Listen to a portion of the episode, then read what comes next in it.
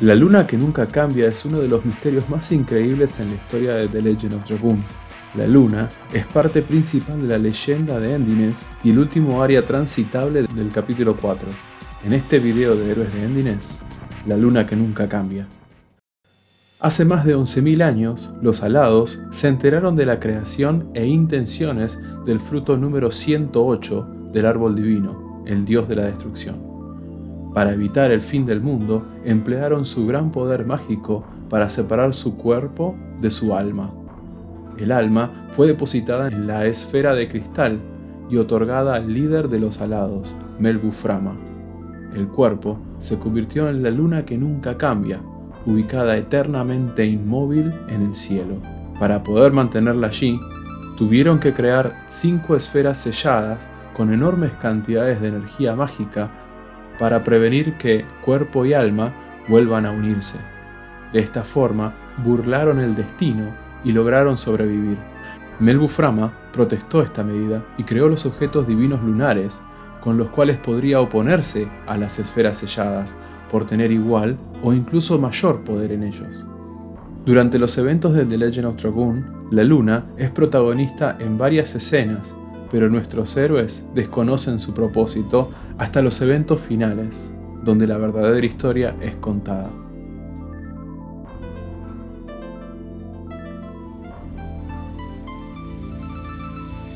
En Fletz, Fester, un estudioso astrólogo, explica que una luna que no se mueve es imposible que exista. Esto da inicio a las sospechas de nuestros héroes acerca de este ser. La luna que nunca cambia es justamente eso, una luna inerte, inmóvil en los cielos.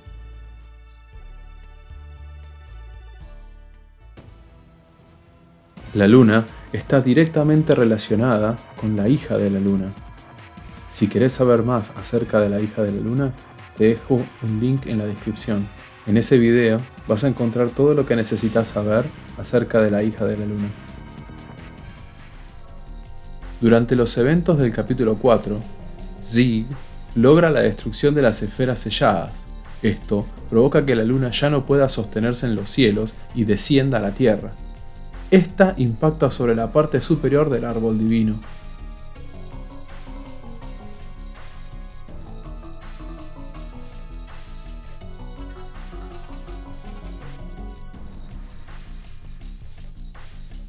A continuación, Miles de Virich se desprenden de la Luna como un ejército cuyo objetivo es la defensa de esta.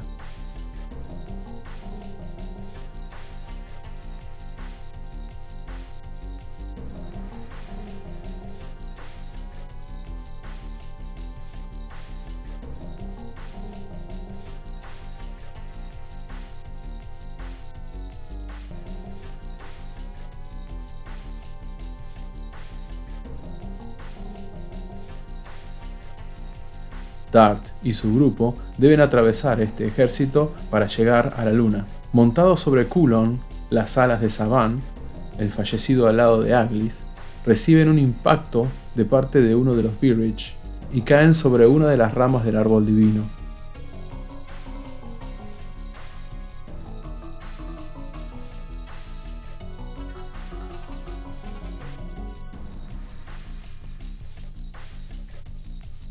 El aliado volador queda obsoleto, por lo que nuestros héroes solo pueden seguir avanzando a pie a través del árbol.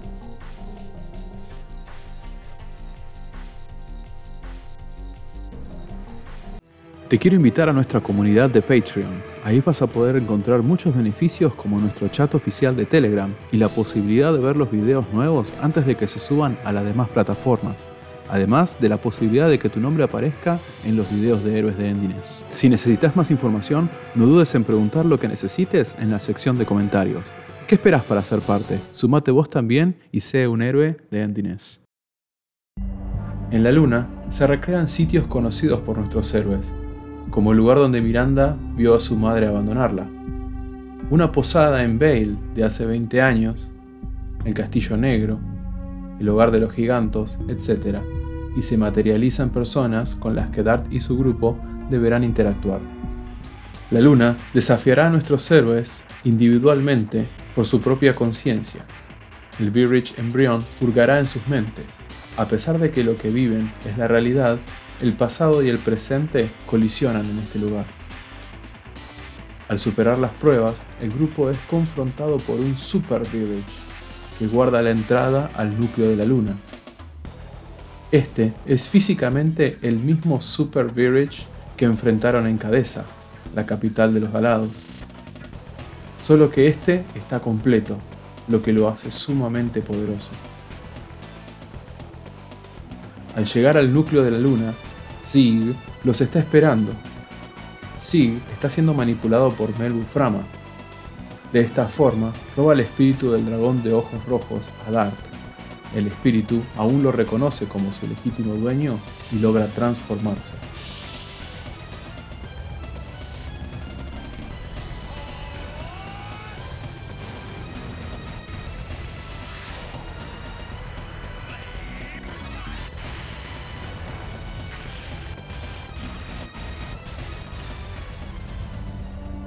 Al ser derrotado, Melbu es expulsado del cuerpo de Zig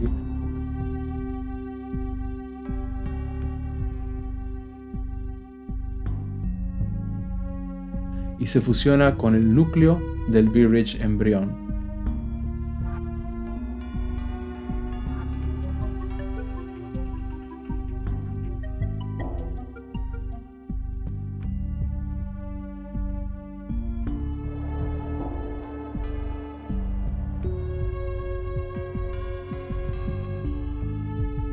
La batalla final comienza.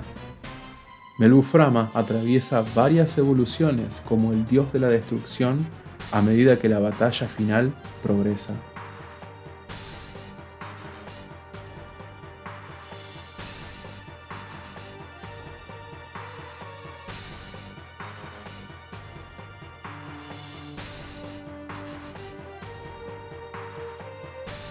Una vez derrotado, Rose y Sig se sacrifican estallando junto con Melbuframa y gran parte de la luna para lograr que los demás puedan escapar.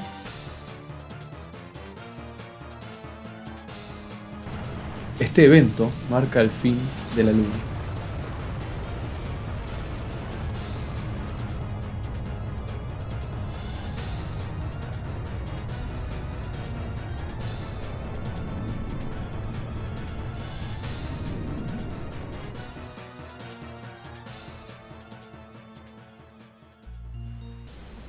Hemos llegado al final del video, pero antes de irme quisiera hacerte una pregunta. Si la luna te hubiera enfrentado a vos contra tu pasado, ¿cómo podría haber sido y cómo saldrías victorioso? Déjame tu respuesta en los comentarios.